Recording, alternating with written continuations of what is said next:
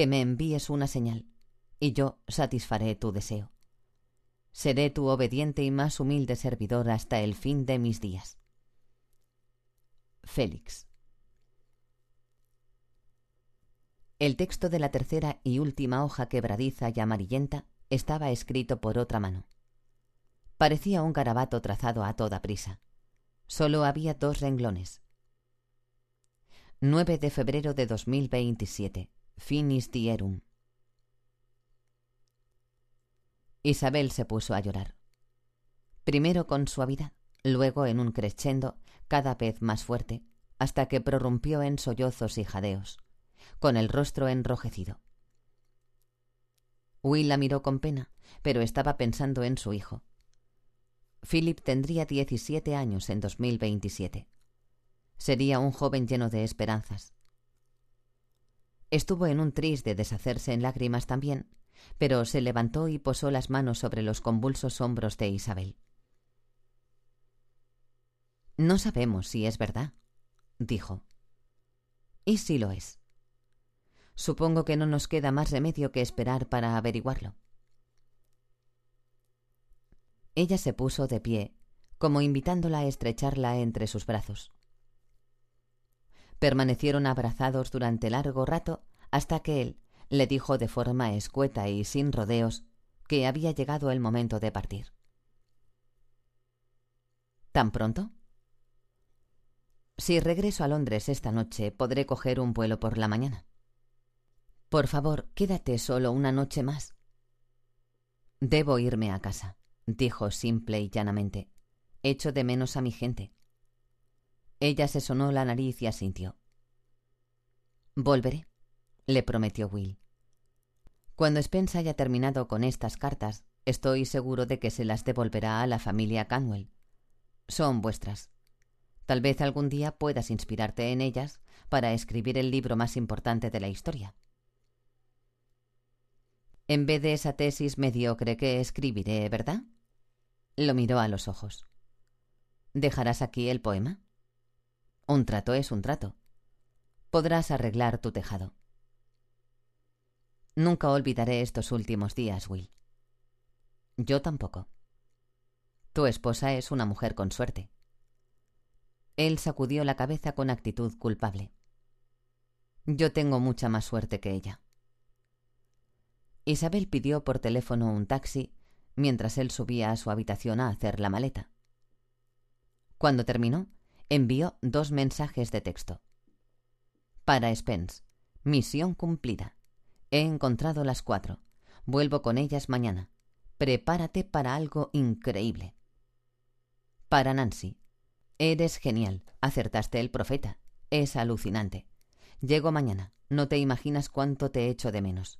No volveré a irme de tu lado. Esa noche en Canwell Hall volvió a reinar el silencio y a haber solo dos residentes. Un anciano que dormía y su nieta que daba vueltas y más vueltas en la cama.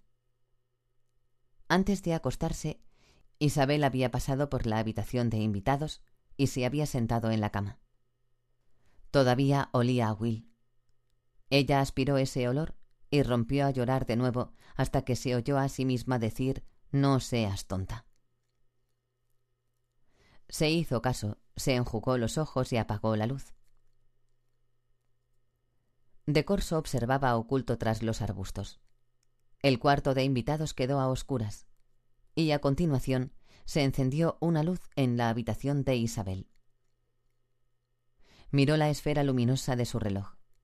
Se agachó y escribió un mensaje cifrado a Freisia en su Blackberry, pulsando furiosamente con sus recios pulgares las teclas que brillaban en la oscuridad. Mi trabajo en Roxal casi ha terminado. He recibido los datos del hotel y el vuelo de Piper del centro de operaciones ha usado su tarjeta de crédito. Aún no se huele que vamos a por él. El plan es interceptarlo antes de que llegue a Hydro. Espero instrucciones respecto a los Conwell. Freisia leyó el mensaje y, cansado, se frotó el cuero cabelludo. Aunque en el desierto era media tarde, bajo tierra la hora del día era una abstracción. Freisia llevaba dos días enteros sentado a su mesa y no quería pasar allí otro más.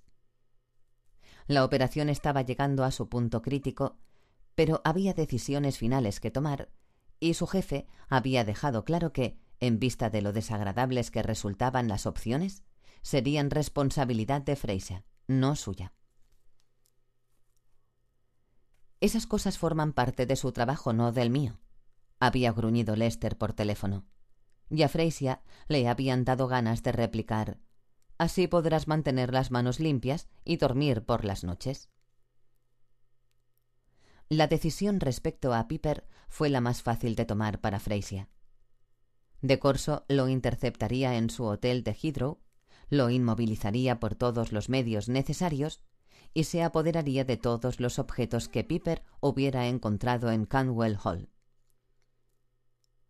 Un equipo de extracción de la CIA los recogería en el hotel y los llevaría a la base militar estadounidense en Mildenhall, donde los esperaría un avión de transporte de la Armada enviado por el secretario Lester.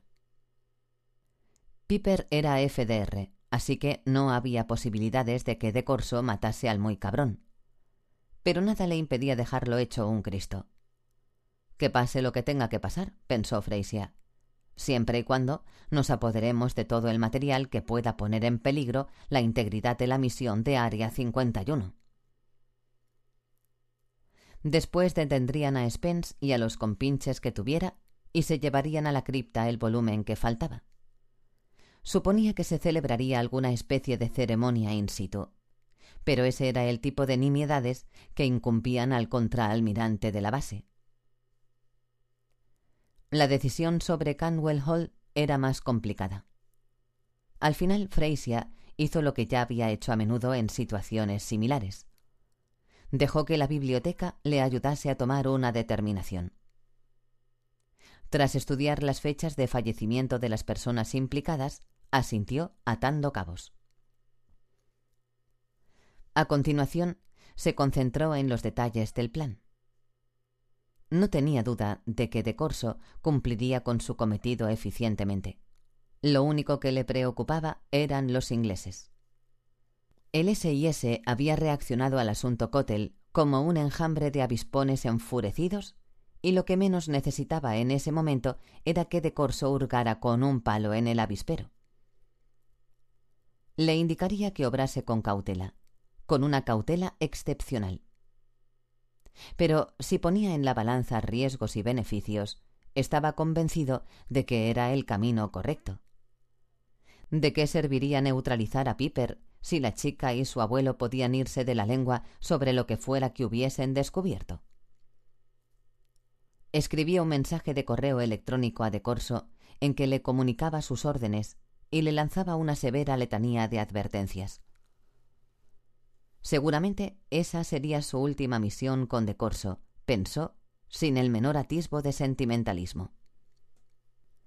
Cuando Isabel apagó la luz de su habitación, De Corso miró por su telescopio de visión nocturna para cerciorarse de que ella no saliera a dar vueltas por la casa. Esperó media hora larga, a fin de estar más seguro, y se puso manos a la obra. Contaba con un cóctel que era su favorito para este tipo de trabajo. Barato, fácil de comprar, con el equilibrio perfecto entre velocidad y alcance. Queroseno, disolvente de pintura y combustible para acampadas, mezclados en la proporción justa. Se acercó a la casa arrastrando dos bidones de veinte litros y comenzó a verter el líquido en silencio a lo largo del perímetro del edificio. La vieja estructura de la época Tudor prendería con bastante rapidez. Pero no quería que quedaran resquicios. Quería crear un anillo de fuego. Continuó hasta dar la vuelta completa y regresar al jardín trasero. Todavía quedaba un bidón medio lleno. Valiéndose de una pequeña ventosa y un cortavidrios con punta de diamante, hizo un agujero en la ventana de la sala francesa justo debajo de la habitación de Isabel. Vació dentro el líquido que quedaba. Acto seguido, con la indiferencia de un trabajador de fábrica al final de su turno, encendió una cerilla y la tiró a través del cristal. Isabel estaba soñando. Yacía en el fondo de la tumba de William Canwell. Notaba encima el peso de Will, que estaba haciéndole el amor, y la tapa del ataúd de madera crujía y chirriaba debajo de ellos. La sorprendía, y de hecho la angustiaba profundamente, el placer tan inapropiado que sentía en aquel escenario tan tétrico. Pero de pronto veía el cielo, por encima del hombro de Will. El sol del ocaso desprendía un brillo anaranjado, y la brisa agitaba su limero. El suave susurro de sus grandes ramas verdes la tranquilizaba y la invadía una felicidad absoluta. Mientras ella sucumbía a la intoxicación por humo, el fuego devoraba la planta baja de Canwell Hall. Los delgados paneles, los tapices y las alfombras, las habitaciones repletas de muebles viejos ardían como astillas y yesca. En el gran salón, los retratos al óleo de Edgar Canwell sus antepasados y sus descendientes burbujeaban y siseaban antes de desprenderse uno tras otro de las paredes en llamas. En el dormitorio de Lord Canwell, el viejo había muerto a causa de la inhalación de humo antes de que el fuego llegara hasta allí. Cuando llegó, trepó por las paredes y se propagó por los muebles hasta su mesilla de noche, donde prendió la esquina de lo último que había leído antes de dormirse. El poema de Shakespeare se arrugó hasta formar una bola amarilla ardiente antes de quedar reducido a cenizas. De Corso salió de la carretera de circunvalación norte y entró en el aparcamiento de Hertz. Eran las tres de la madrugada. Estaba cansado y quería llegar al Marriott del aeropuerto, lavarse para quitarse el olor a sustancias inflamables del cuerpo y dormir unas horas antes de lidiar con Piper. Como era muy tarde y no había ningún empleado del hotel en el aparcamiento, llevó su maleta al vestíbulo. Había un solo recepcionista en el turno de noche, un sí joven y aburrido con un turbante y un polo, que lo registró con gestos maquinales y empezó a prepararle la factura. Le cambió la expresión y se quedó mirando la pantalla de su ordenador. ¿Algún problema? preguntó de Corso. Se me queda colgado. Tengo que ir a ver qué pasa con el servidor. Enseguida vuelvo. Desapareció por una puerta. De Corso giró la pantalla para echarle un vistazo, pero estaba en blanco. Pasó su peso de una pierna a otra, impaciente y cansado, y tamborileó con los dedos en el mostrador de recepción. La rapidez con que llegó la policía lo impresionó desde un punto de vista puramente profesional. Las luces azules centellearon en el aparcamiento y rodearon la oficina.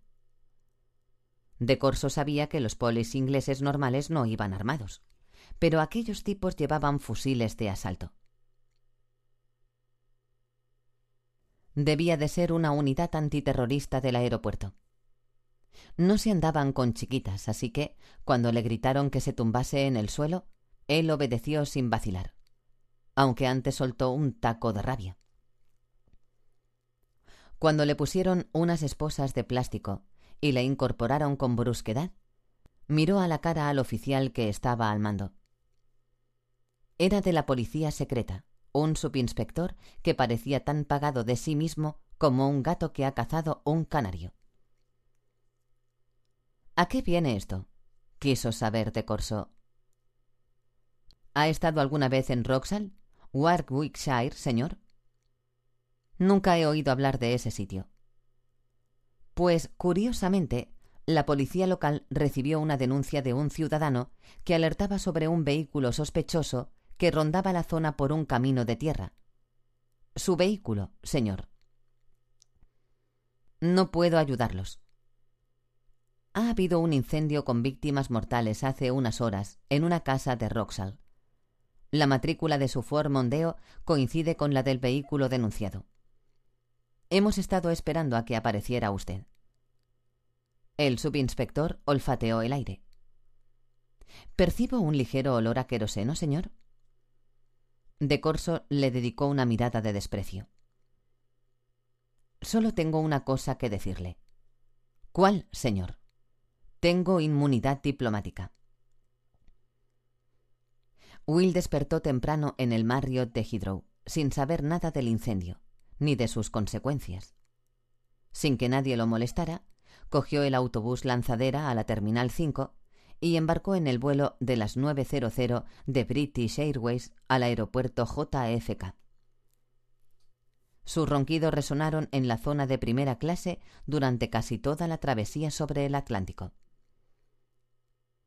Tras aterrizar en Nueva York, Will pasó por el control de aduana antes del mediodía, hora local. Atravesó la zona de llegadas a grandes tancadas. Sacó su teléfono móvil y se lo guardó de nuevo sin haberlo utilizado. Había decidido tomar un taxi y darle una sorpresa a Nancy en su oficina. Sería divertido. Era antes del mediodía en Nevada, y estaba en el centro de operaciones de Área 51, presa del pánico. Se habían enterado por medio de las noticias locales del Reino Unido de que De Corso había cumplido con éxito la primera parte de su misión. Canwell Hall, una vieja mansión señorial en tierras de Shakespeare, era el escenario de un crimen todavía humeante. Pero ¿dónde narices estaba de Corso? No era propio de él desaparecer del mapa cuando estaba realizando este tipo de trabajos. Intentaron contactar con él por teléfono y correo electrónico, pero estaba ilocalizable. La línea de Freisia se iluminó y él contestó con la esperanza de que se tratara de su hombre. Pero en su lugar oyó la voz conocida de un ayudante del secretario de Marina que le indicó que esperara a que el señor Lester se pusiera al aparato. Freisia golpeó la mesa con el puño enfadado. No era un buen momento para que Lester llamase para pedir que le pusieran al tanto de las novedades. Freisia, atronó Lester. ¿Qué pasa? Esto descolocó a Freisia.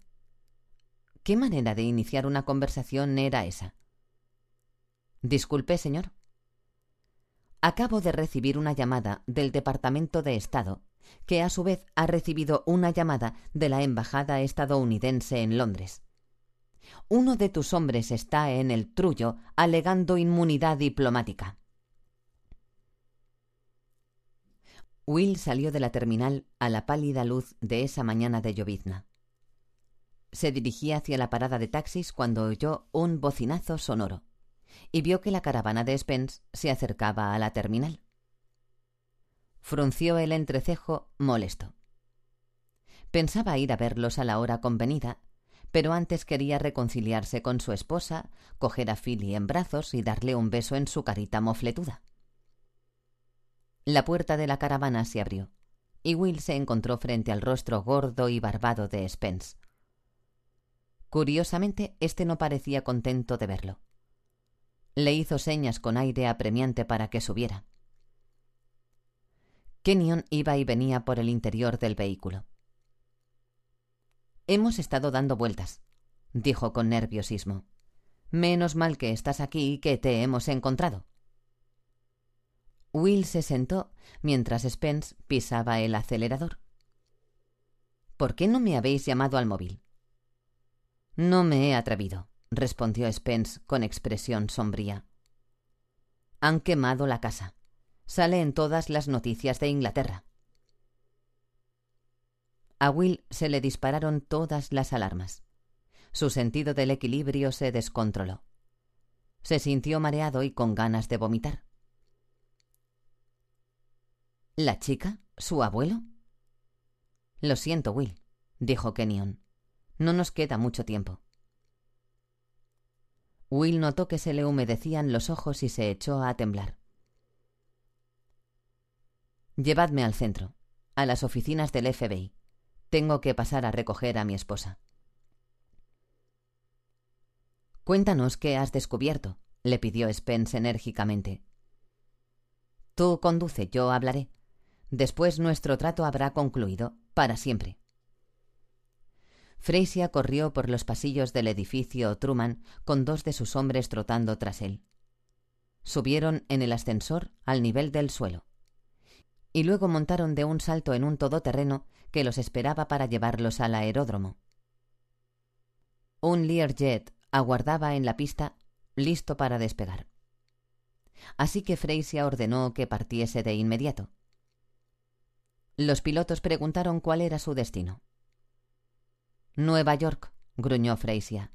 Me da igual cuánto tarden habitualmente en llegar allí. Hay que tardar menos. Will resumió los días anteriores con frases escuetas y directas, al estilo militar.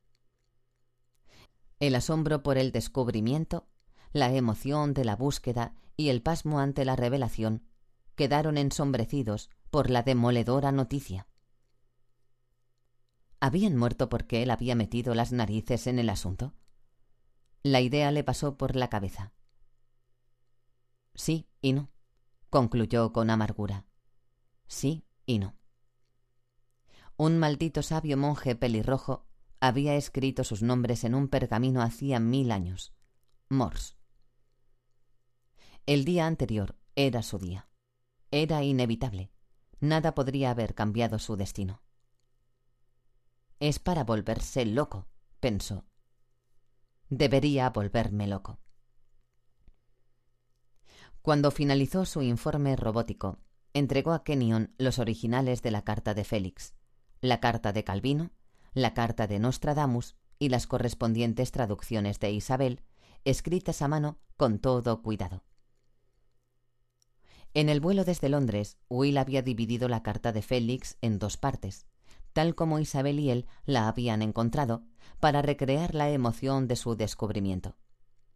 Pero el impacto del relato ya no le importaba demasiado.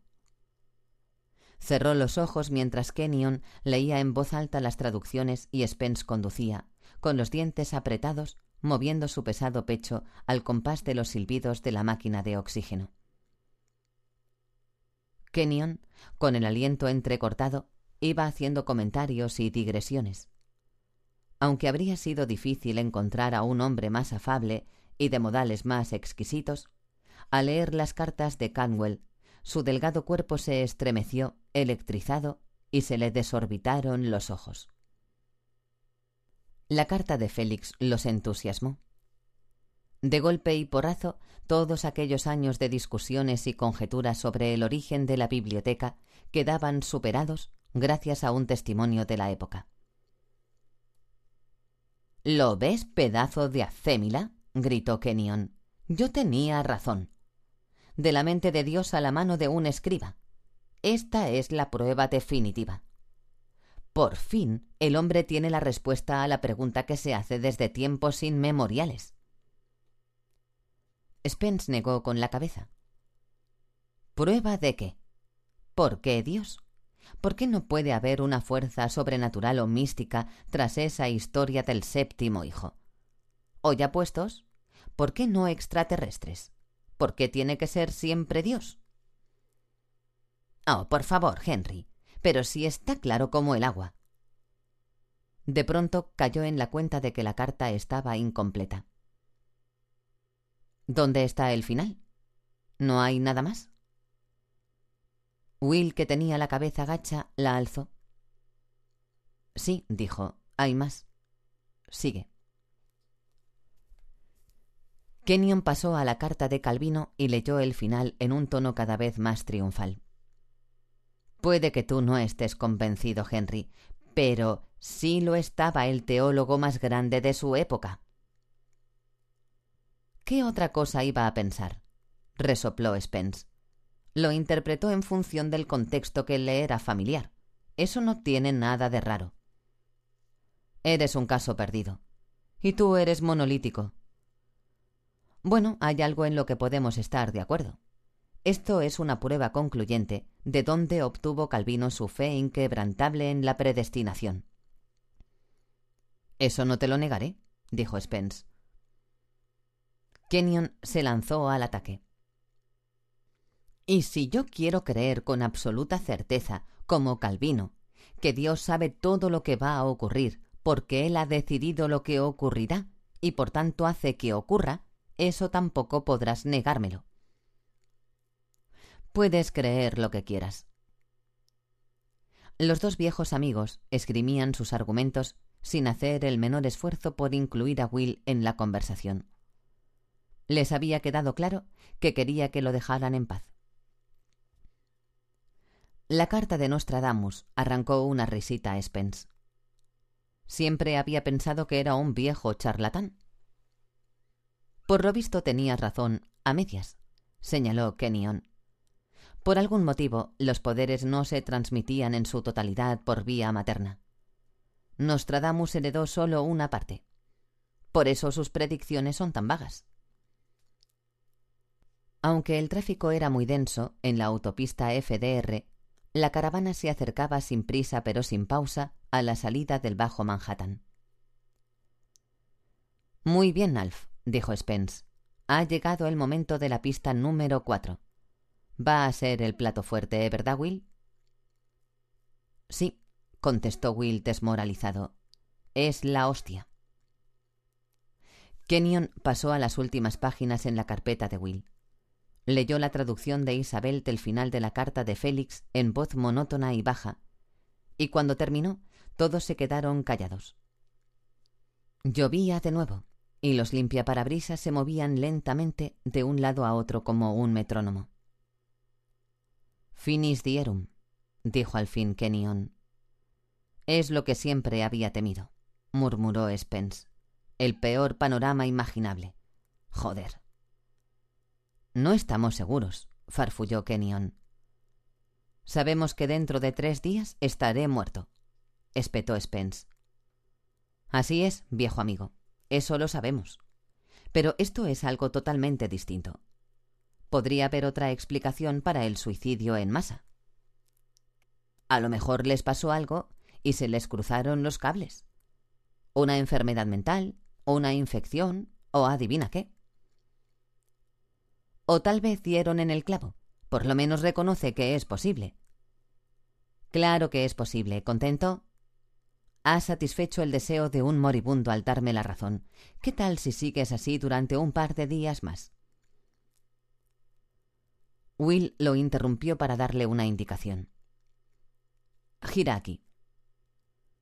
Estaba harto de esos dos viejos, harto de la biblioteca y de todo lo que tenía que ver con ella. Había sido un error dejar que lo arrastraran de vuelta a su mundo de locos. Quería perder de vista a Spence y a Kenyon y olvidar todo lo que había ocurrido. El 2027 era el futuro. Él quería ver a su mujer y a su hijo, quería vivir el presente. Guió a Spence hasta la oficina central del FBI en Liberty Plaza y esperó a que abriese la puerta de la caravana. Fin del trayecto, chicos, anunció Will. Siento lo de la semana que viene. ¿Qué puedo decir? ¿Sigue en pie lo de dejar que me quede con la caravana? Te enviarán el título de propiedad y las llaves. Alguien te dirá dónde debes ir a recogerla. Gracias. La puerta del lado del pasajero seguía cerrada. Spence exhaló un fuerte suspiro. Tienes que dejarme ver la base de datos. Tengo que saber qué será de mi familia. No quiero morirme sin saber si llegarán vivos al año 2027. Will explotó. Olvídalo. No pienso volver a mover un maldito dedo por vosotros. Nos habéis puesto en peligro a mi familia y a mí. Me he metido en un brete de cojones gracias a vosotros, y no tengo ni idea de cómo voy a salir de esta. Vuestros vigilantes no son más que asesinos a sueldo, con un pase para salir de la cárcel. Spence intentó tomarlo del brazo, pero Will se apartó. Abre la puerta. Spence dirigió a Kenyon una mirada suplicante de desesperación.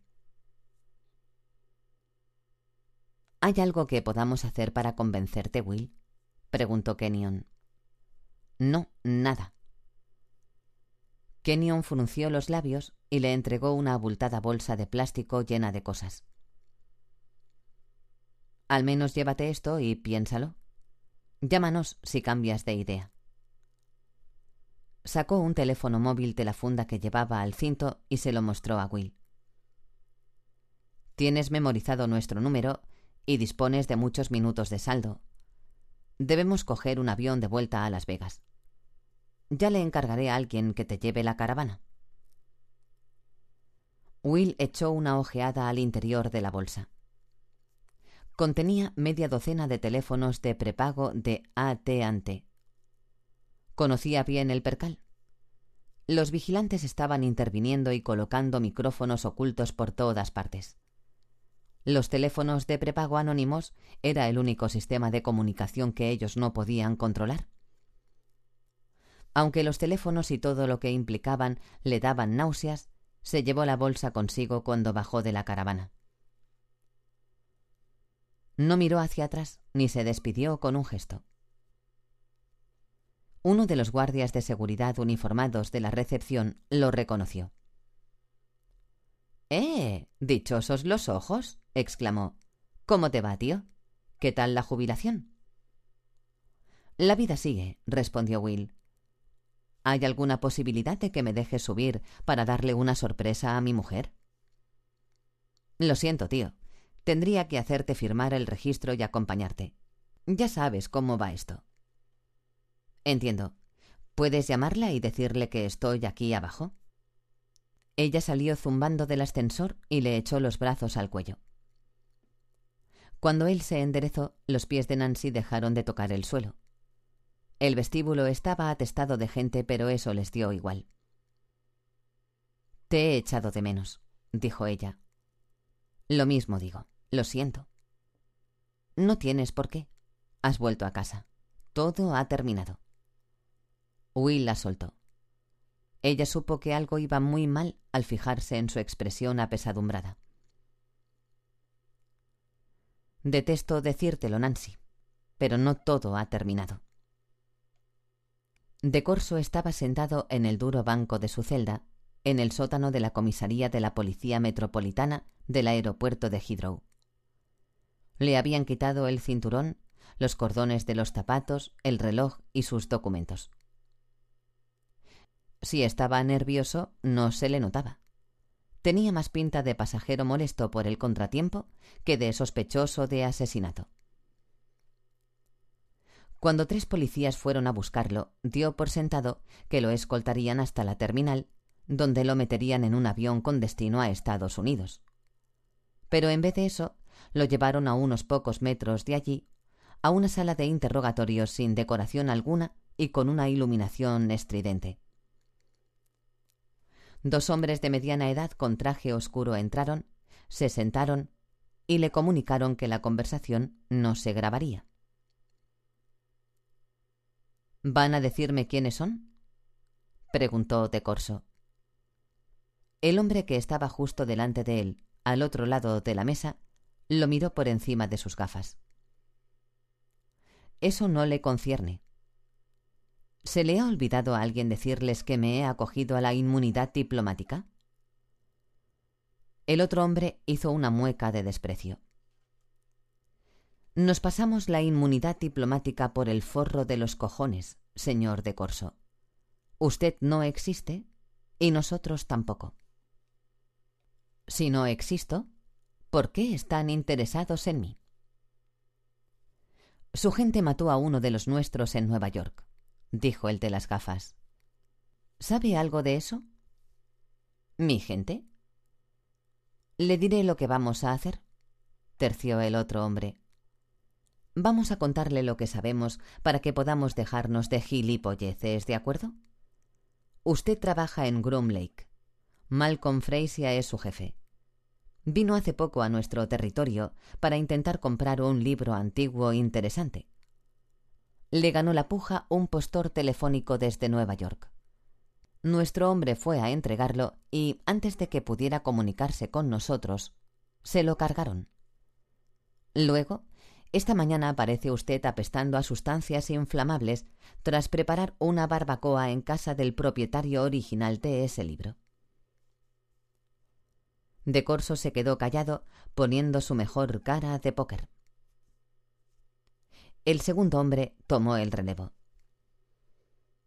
Bueno, Esto es lo que hay, señor de Corso. Usted no es más que el pez pequeño. Nosotros lo sabemos, usted lo sabe, pero si no nos sigue el juego, lo convertiremos en una ballena enorme a ojos de su gobierno. Hay cosas que queremos saber. Queremos saber qué capacidades operativas tiene en la actualidad Área 51. Queremos saber por qué les interesa tanto ese libro. Queremos saber qué información confidencial se esconde detrás del suceso de Caracas. Queremos saber qué se nos viene encima. En pocas palabras, queremos que nos abra una ventana a su mundo, señor de Corso. De Corso apenas reaccionó. No sé de qué demonios me hablan. Fue lo único que consiguieron sacarle. El hombre de las gafas se las quitó para limpiarlas con un pañuelo. Estamos preparados para impugnar su alegación de inmunidad. Estamos preparados para filtrar al público su papel en el incendio, lo que pondrá en evidencia a su gobierno y me temo que no favorecerá precisamente su carrera. Por otro lado, si se pasa a nuestro bando, su fortuna personal aumentará considerablemente, ya que se convertirá en el orgulloso propietario de una cuenta en Suiza. Queremos comprarle, señor de Corso. De Corso sacudió la cabeza con incredulidad y dejó de interpretar el papel de tipo imperturbable. ¿Queréis que trabaje para el MI6? preguntó. Ahora se llama SIS. Esto no es una película de James Bond. De Corso soltó una risotada. Voy a repetirlo una vez más. Me acojo a la inmunidad diplomática. Se oyó un golpe seco y metálico y la puerta se abrió. Uno de los oficiales de alto rango de la Policía Metropolitana irrumpió en la habitación. Siento interrumpir, señor, le dijo al tipo de las gafas, pero unos caballeros desean verle. Dígales que esperen. Son el embajador de Estados Unidos y el secretario de Exteriores. ¿Se refiere a enviados suyos? No, son ellos en persona. De Corso se levantó, estiró los brazos por encima de la cabeza y sonrió. ¿Me devuelven los cordones de los zapatos? Will y Nancy iban sentados en el asiento trasero de un taxi que avanzaba por la Henry Hudson Parkway en dirección a White Plains. Nancy sujetaba a Philip contra su pecho sin decir una palabra. Will notaba que ella seguía asimilando la avalancha de informaciones con que la había apabullado en su piso después de que Campanilla les entregase el bebé y se marchara. Le había expuesto los hechos de forma descarnada. No había tiempo para preámbulos ni adornos. Había encontrado pruebas del origen de la biblioteca en Canwell Hall. Monjes sabios, Calvino, Nostradamus, Shakespeare. De algún modo, los vigilantes habían conseguido localizarlo. Habían incendiado la casa y matado a los Canwell. Tenía miedo de que después fuesen a por ellos. Debían marcharse de Nueva York de inmediato. Se abstuvo de mencionar la revelación Finis Dierum. No era un buen momento. Tampoco mencionó que era un cerdo mentiroso e infiel. Tal vez nunca sería un buen momento para eso. La primera reacción de Nancy fue recaer en el enfado. ¿Cómo había podido Will poner en peligro la seguridad de Philly? Si ella había visto venir esos problemas, ¿por qué él no había sido capaz? ¿Qué se suponía que debían hacer? ¿Pasar a la clandestinidad? ¿Desaparecer del mapa? ¿Esconderse en la lujosa caravana nueva de Will? Los vigilantes eran despiadados. ¿Qué más daba que los tres fuesen FDR? Eso no significaba que no fueran a sufrir las consecuencias. Will encajó un par de maletas atropelladamente. Añadieron algunos de los juguetes favoritos de Philip, sus armas de servicio y algunas cajas de cartuchos. Antes de irse, Nancy recorrió a toda prisa el apartamento para asegurarse de que todo estuviera apagado y tiró la leche por el fregadero. Cuando terminó miró a Will, que estaba sentado en el sofá, haciendo saltar a Philly sobre su rodilla, cautivado con las carcajadas y balbuceos de su hijo. A Nancy le cambió el estado de ánimo. Suavizó su expresión. Eh, le dijo en voz baja. Él alzó la mirada y vio su esbozo de sonrisa. Hola. Somos una familia, afirmó ella. Tenemos que luchar por seguir unidos. El trayecto en taxi a Westchester les brindó la oportunidad de estudiar todas las posibilidades e intentar trazar algo parecido a un plan. Pasarían la noche en casa de los padres de Nancy. Les dirían que estaban fumigando el piso o alguna otra mentira por el estilo. Will llamaría a Jim Seckendorf, su viejo compañero de habitación en la época de la universidad, que actualmente era abogado, para pedirle que los dejara quedarse en su casa de New Hampshire unos días. Hasta ahí llegaron. Tal vez los vientos gélidos del lago les darían la inspiración suficiente para decidir a dónde dirigirse después. Mary y Joseph Lipinski dijeron que recibirían encantados a Philly esa noche. Pero parecía preocuparlos que su hija y su yerno se hubiesen metido en algún lío. Nancy ayudó a su madre a hornear una tarta, mientras Will, pensativo, se quedaba en el salón esperando a que sonara su teléfono móvil nuevo. Joseph estaba en la planta de arriba con el bebé, escuchando la radio y leyendo el periódico. Por fin, Seckendorf devolvió la llamada a Will. Eh, colega, no he reconocido el número, empezó a decir en su tono optimista de costumbre. Móvil nuevo, dijo Will. Seckendorf era el amigo más antiguo de Will, uno de los compañeros de residencia durante su primer año en Harvard, con los que formaba un cuarteto de amigos al que también había pertenecido Mark Shackleton. Aunque éste no inspiraba a Will más que desprecio y pena.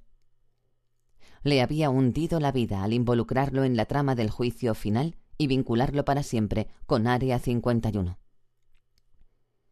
Seckendorf, en cambio, era el reverso de la medalla.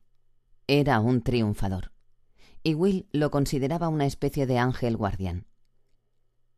Como abogado suyo, Seckendorf le había guardado siempre las espaldas. Cada vez que Will tenía dudas sobre un alquiler, una hipoteca, un problema con el departamento de personal de la oficina, o un divorcio, o más recientemente un acuerdo de cese con el FBI, Seck estaba a su disposición para darle una cantidad ilimitada de consejos gratis. En cuanto aceptó ser el padrino de Philip, abrió una cuenta de ahorros para los estudios del chico. Siempre había admirado la labor de Will como defensor de la ley, por lo que veía cierta nobleza en ser su benefactor. Últimamente se había convertido también en el garante de su supervivencia.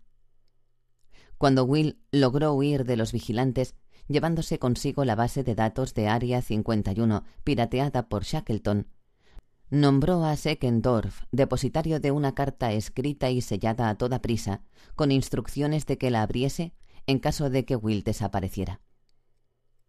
Era el seguro de vida de Will. Will había dicho a los vigilantes que el dispositivo de memoria obraba en poder de una persona que lo sacaría a la luz si a él le pasaba algo.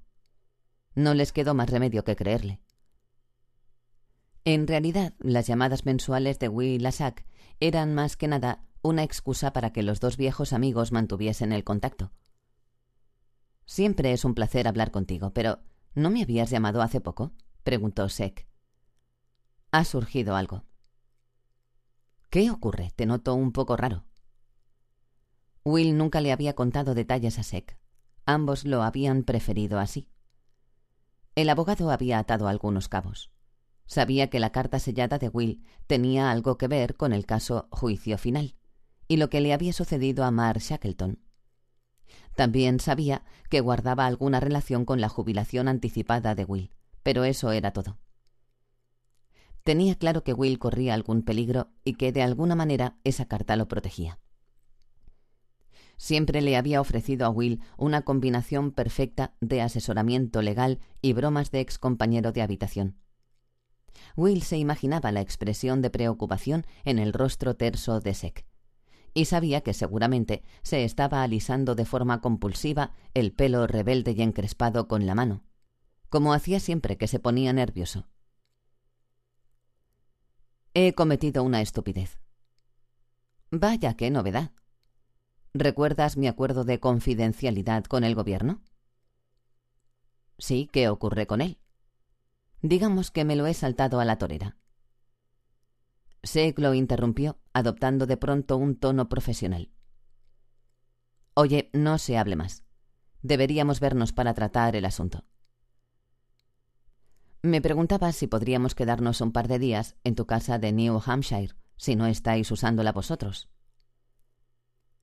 Por supuesto. Hizo una pausa. Will, ¿es segura esta línea? Es un teléfono limpio. Tengo uno para ti. Te lo enviaré. Sek percibió la tensión en la voz de Will. De acuerdo. Tú procura mantener a salvo a Nancy y a mi ahijado Capullo. Así lo haré. Como Will y Nancy no habían avisado con mucha antelación de su llegada a White Plains, los Lipinski insistieron en ir a un restaurante para no tener que preparar una cena con las obras que tenían. Dejaron junto a una ventana abierta una tarta de manzana recién horneada para que se enfriase mientras estaban fuera. En la habitación que había sido de Nancy y que ahora utilizaba con Will como cuarto de invitados, ella se estaba maquillando frente al espejo de su tocador infantil. En el reflejo veía a Will sentado en la cama atándose los cordones de los zapatos con aspecto cansado y abatido. ¿Te encuentras bien? Estoy hecho una mierda. Se te nota. ¿Eran buena gente? ¿Los Canwell? preguntó él con tristeza. Sí, el viejo era todo un personaje, un lord inglés de la cabeza a los pies. ¿Y la nieta? Una chica preciosa y lista.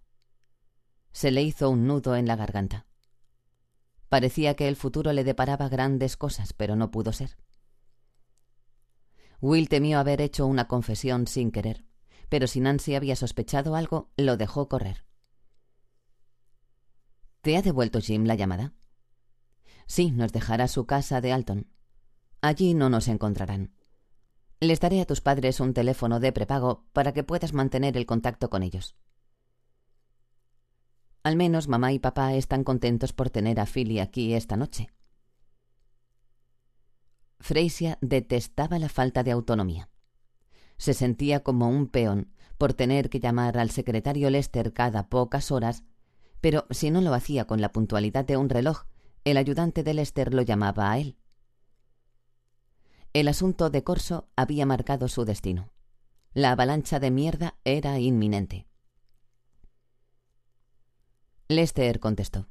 Sonaba como si estuviera en una fiesta, con voces de fondo y entrechocar de copas. Espere un momento, dijo Lester. Deje que encuentre un lugar más tranquilo. Freisia estaba solo en su coche. Había echado a sus hombres al frío de la noche para poder hablar en privado. Caminaban de un lado a otro junto a su ventanilla con cara de pocos amigos, y un par de ellos con un cigarrillo en la mano. Bien, aquí estoy, dijo Lester. ¿Estado de la misión? Ya está hecho, ahora solo hay que esperar. ¿Probabilidades de éxito? Altas, muy altas. No podemos permitirnos otra metedura de pata a. No imagina cuánto nos ha perjudicado que dejara que pillasen a su hombre. Esto ha salpicado a las más altas instancias. Me han dicho que el primer ministro hizo salir del cagadero al presidente para gritarle por teléfono. Le soltó una perorata interminable sobre el abuso de confianza entre aliados, el perjuicio para la relación especial entre ambos países y demás. Entonces los británicos amenazaron con retirar su apoyo naval a la operación mano tendida, lo cual me jodería la vida en varios aspectos. No tiene usted ni idea de los problemas logísticos que acarrea este asunto será casi tan monumental como lo de la invasión de Irak. En cuanto se produzca el suceso de Caracas, tenemos que estar listos para actuar, con los británicos o sin ellos. Sí, señor, entendido, dijo Freisia con voz inexpresiva. Eso espero. Bien, pronto tendrá usted su recompensa. Como gesto de reconciliación, el presidente ha accedido a abrirse el kimono por primera vez. va a dejar que los británicos visiten Área 51. Enviarán a un equipo del SIS la semana que viene y usted será su anfitrión y les dispensará un trato exquisito. Pero le juro, Freisia, que si fastidia esta operación, le serviré su culo en bandeja.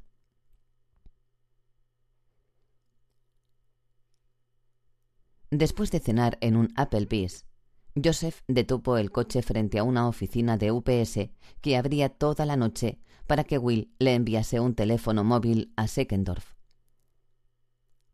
Philip dormía apaciblemente en su sillita para el coche. Cuando Will regresó al vehículo, hizo un comentario sobre el frío que hacía. Caía una lluvia helada a la que poco le faltaba para ser agua-nieve. Joseph, tan ahorrador como siempre, chasqueó la lengua.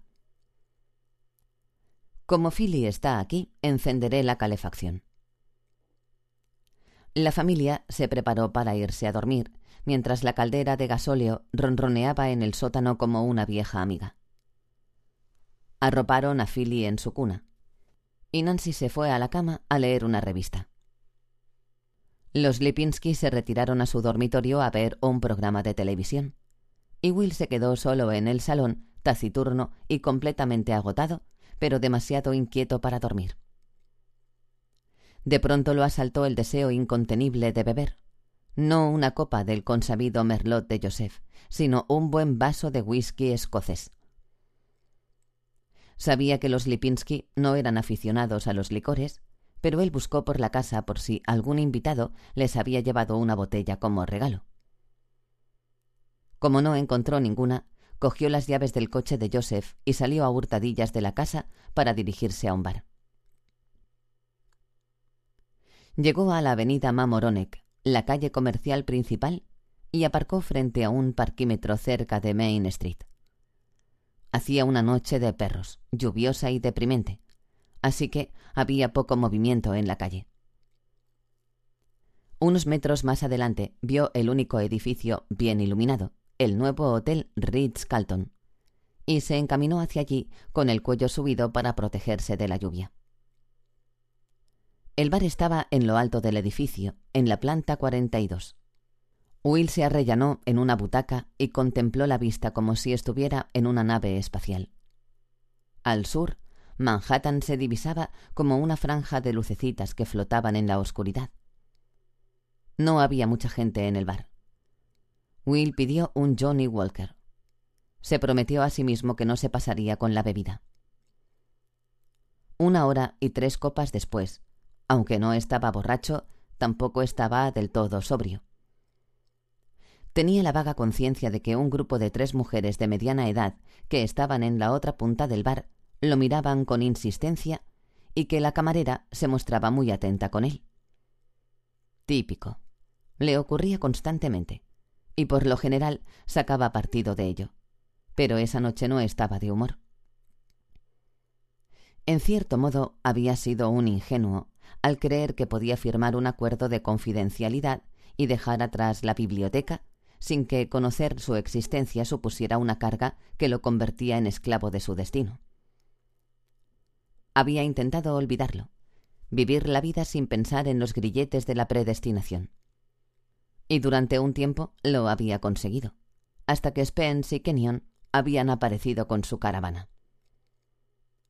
Ahora estaba metido en ello hasta las orejas, abrumado por la certeza de que Isabel y su abuelo habían muerto porque él había tenido que visitarlos. Y Spence había tenido que convencerlo de que viajara a Inglaterra. Y Will había tenido que jubilarse a causa del caso Juicio Final y Shackleton había tenido que robar la base de datos y cometer aquellos delitos. Y Will había tenido que ser su compañero en la residencia de estudiantes. Y antes había tenido que poseer las dotes atléticas y la inteligencia necesarias para ingresar en Harvard. Y el padre alcoholizado de Will había tenido que conseguir que se levantara y cumplir como un campeón la noche que lo engendró. Y la cadena de acontecimientos seguía y seguía. Pensar en ello bastaba para volverse loco, o al menos para entregarse a la bebida. Después de la tercera copa decidió dejarlo y pagó la cuenta. Sentía el deseo apremiante de regresar a casa a toda prisa, meterse en la cama haciendo ruido para despertar a Nancy, estrecharla en sus brazos, decirle otra vez cuánto lo sentía y cuánto la quería, y tal vez, si a ella le apetecía, hacer el amor, recibir la absolución. Regresó corriendo al coche y diez minutos después entró sigilosamente en el cálido y acogedor hogar de los Lipinski. Se sentó en el borde de la cama y se desvistió, mientras las gotas de lluvia tamborileaban en el tejado. Philly dormía plácidamente en su cuna. Will se deslizó bajo las sábanas y posó la mano sobre el muslo de Nancy. Notó la piel caliente y tersa al tacto. La cabeza le daba vueltas. Sabía que debía dejarla dormir, pero la deseaba. Nancy. Al ver que no se movía, insistió. Cariño. Le dio un pellizco suave, pero ella no reaccionó. Otro pellizco. Luego una sacudida. Nada. Alarmado, Will se incorporó y encendió la luz. Ella, tendida de costado, no se despertó, pese al brillo intenso de la lámpara de techo. Le dio la vuelta para que quedara boca arriba. Nancy respiraba de forma superficial, tenía las mejillas enrojecidas, de color rojo cereza. Fue entonces cuando se percató de que su propio cerebro funcionaba con lentitud, no por la borrachera, sino por algo que lo entorpecía, como barro arenoso en unos engranajes.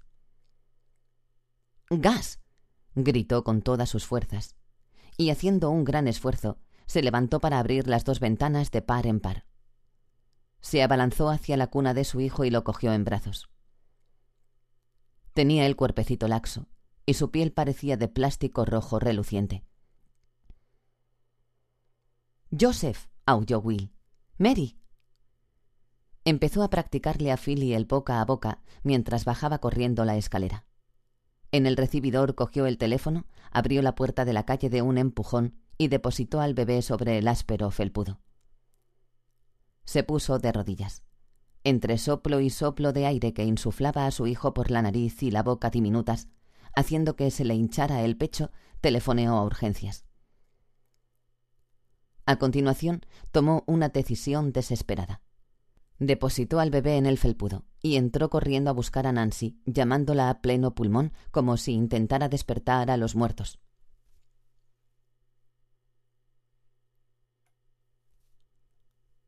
Will oyó su nombre. La voz sonaba muy lejana.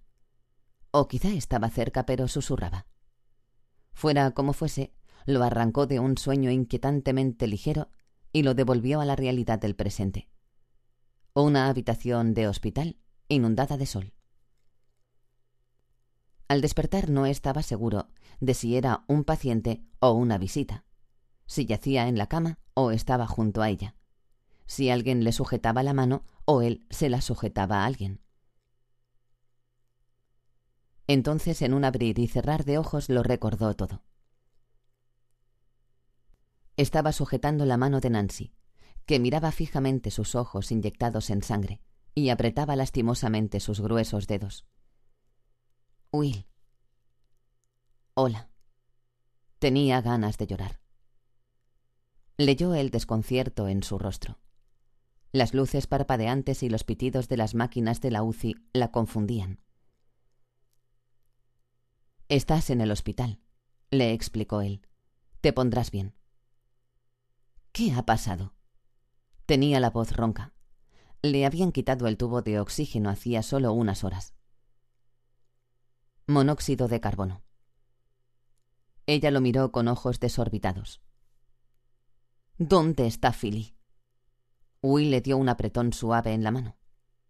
Está bien. Se ha recuperado enseguida. Es todo un luchador, el pequeñajo. Está en el ala de pediatría.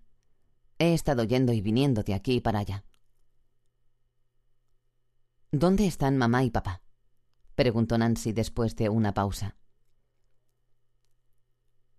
Él le apretó la mano de nuevo.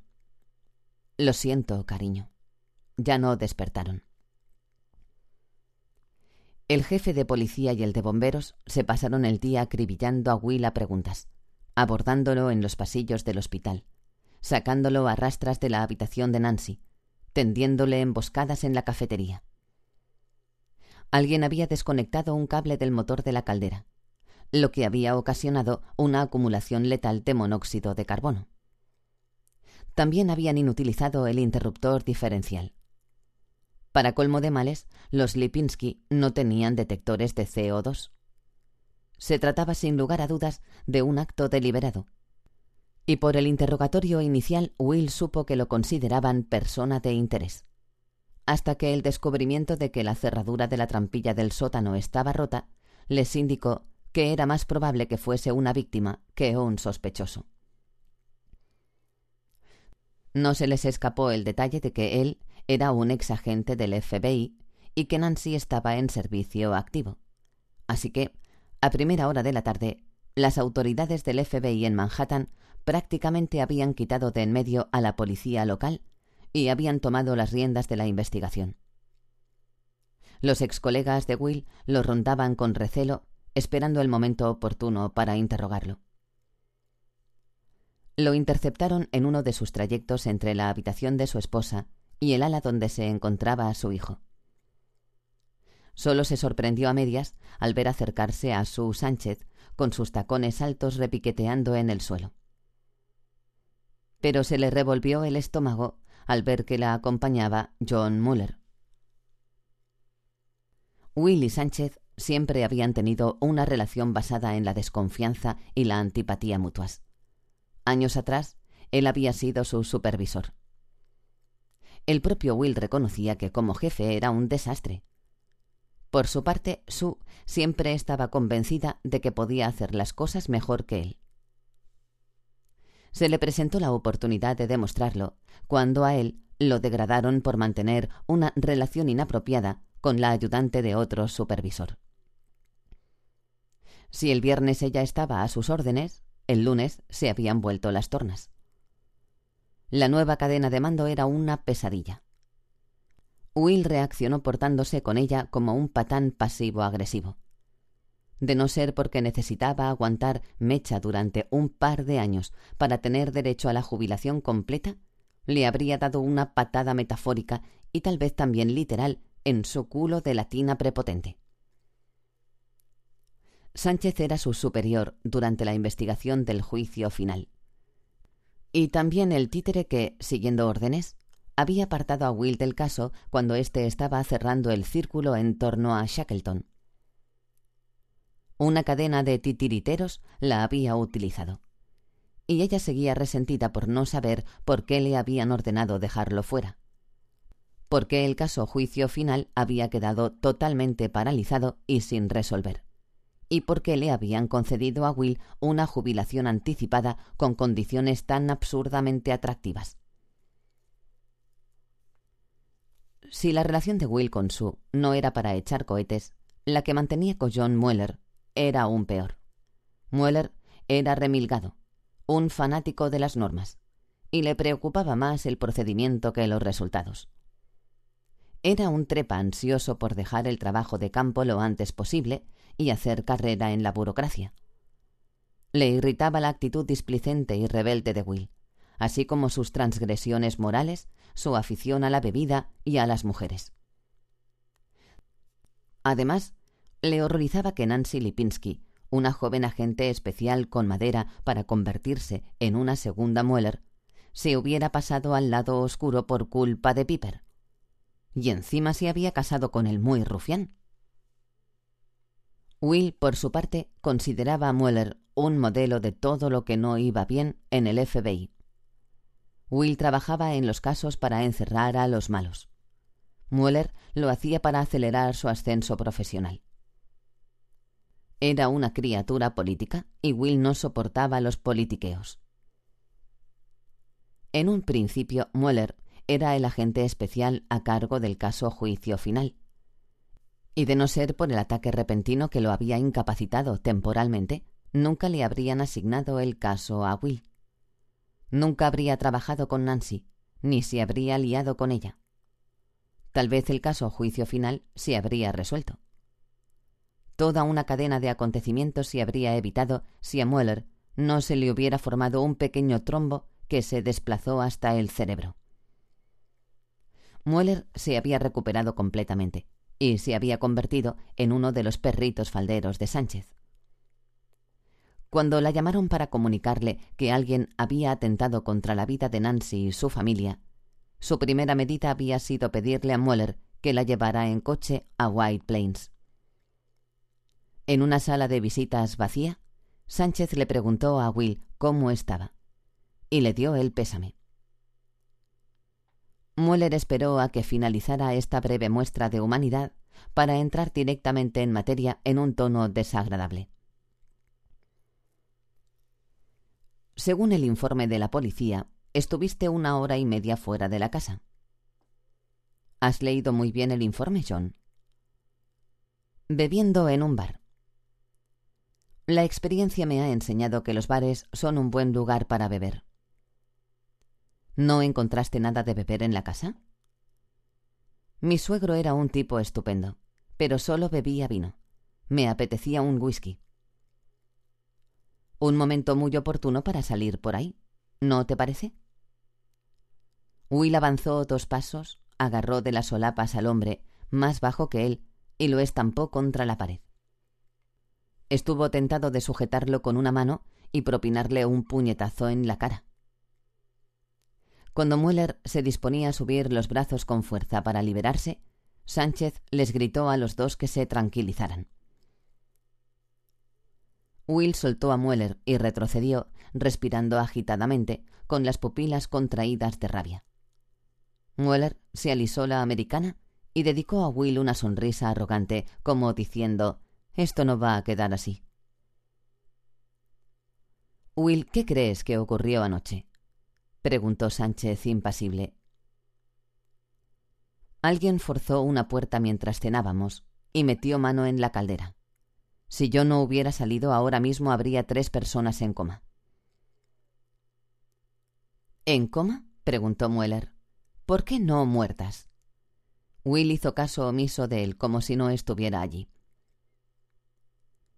¿Quién crees que era su objetivo? ¿Tú, Nancy, sus padres? Sus padres han sido daños colaterales. De acuerdo, dijo Sánchez. ¿Tú o Nancy? Yo. ¿Quién es el responsable? ¿Cuál es el móvil? Will se dirigía únicamente a Sánchez.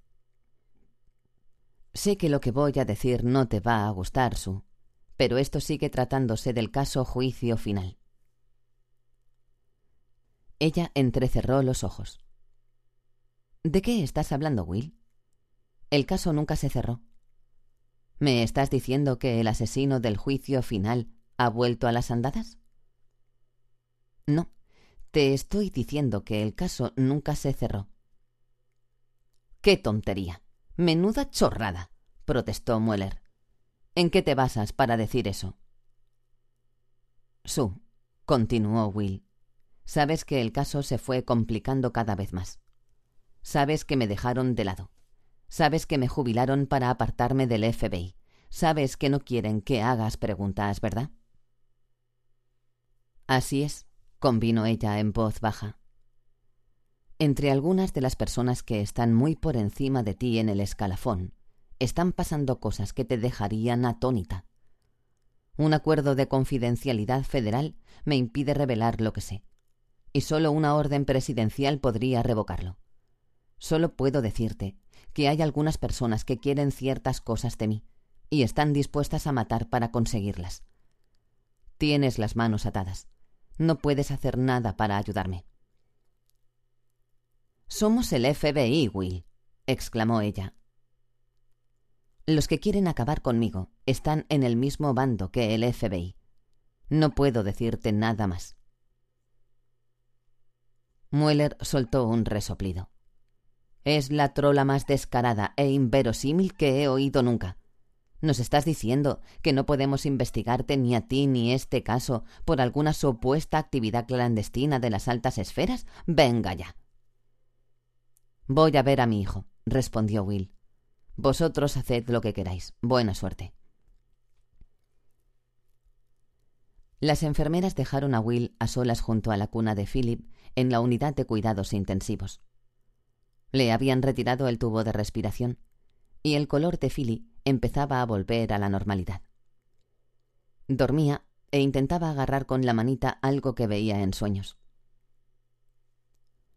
Will se sentía como una olla a presión. Hizo un esfuerzo por centrarse. No había tiempo para el cansancio. No había lugar para el abatimiento.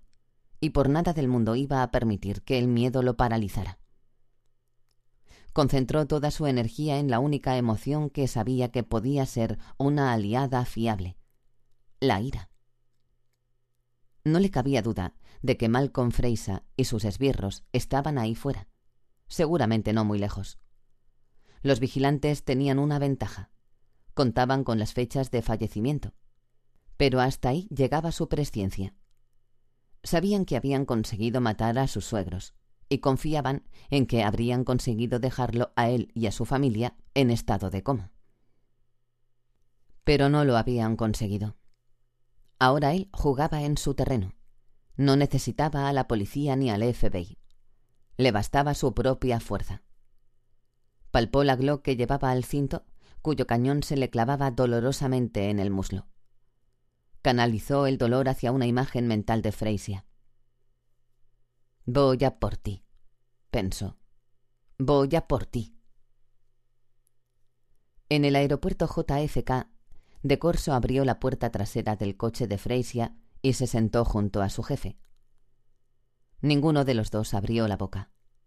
La posición del mentón de Freisia lo decía todo. No estaba contento. Su teléfono echaba humo a causa de tantas llamadas.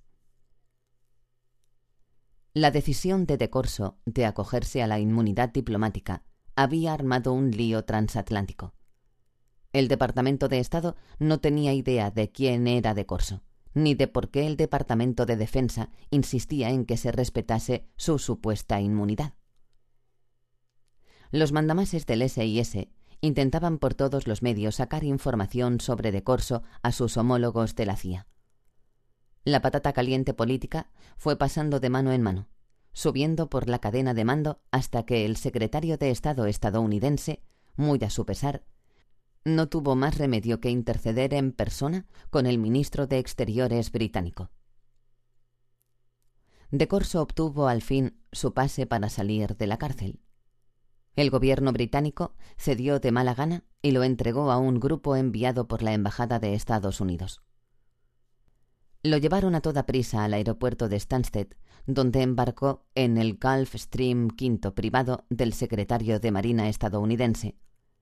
Y la investigación sobre el incendio intencionado y los homicidios quedó cerrada a todos los efectos. Finalmente, De Corso, incapaz de soportar el silencio, le pidió perdón. ¿Cómo te trincaron? gruñó Freisia. Alguien llamó a la policía y les dio el número de matrícula del coche que había alquilado. Tendrías que haberlo cambiado. Te presento mi dimisión. Ningún subordinado mío dimite. Cuando decida despedirte te avisaré. ¿Habéis quitado a Piper de en medio? Lo intentamos anoche. Monóxido de carbono en casa de los Lipinski. Lo apañamos mientras ellos estaban en un restaurante. La fecha de fallecimiento era la de ayer, ¿verdad? Sí, hemos actuado de forma causativa. Piper salió de la casa, regresó y dio la voz de alarma. Su esposa y su hijo se pondrán bien. No hemos podido echarle el guante a lo que fuera que encontró en Inglaterra.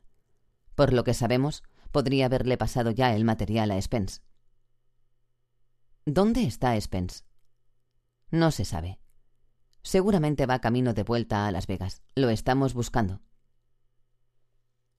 De Corso aspiró entre dientes. Mierda. Ya. ¿Cuál es el plan? Piper está en el hospital de White Plains. El lugar está abarrotado de federales. Lo estamos vigilando y en cuanto él salga, lo pillaremos. ¿Seguro que no me darás la patada? Freisia sabía algo que su hombre ignoraba. Al cabo de dos días, de Corso estaría muerto. No tenía sentido embarcarse en los trámites interminables para un despido. No será necesario.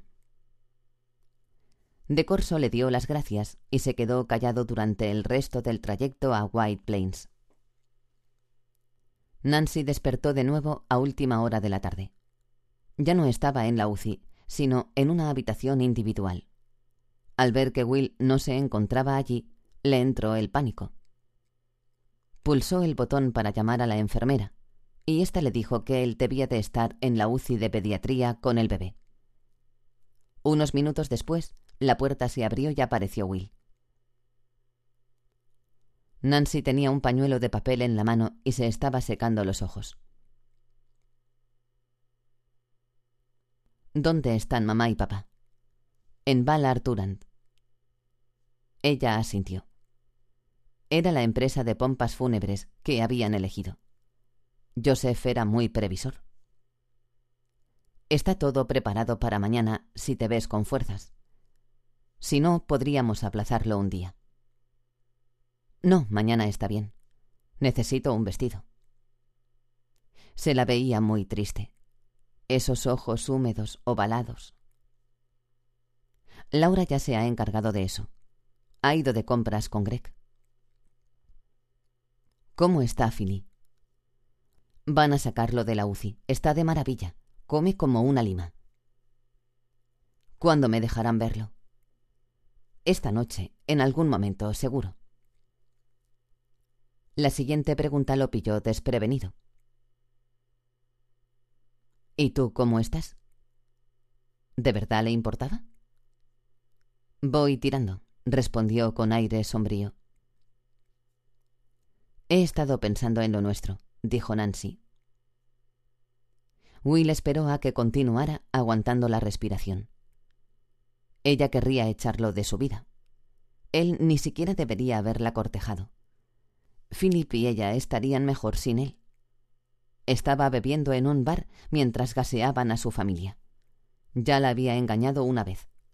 ¿Qué garantía había de que no volviera a hacerlo? Mamá y papá se querían.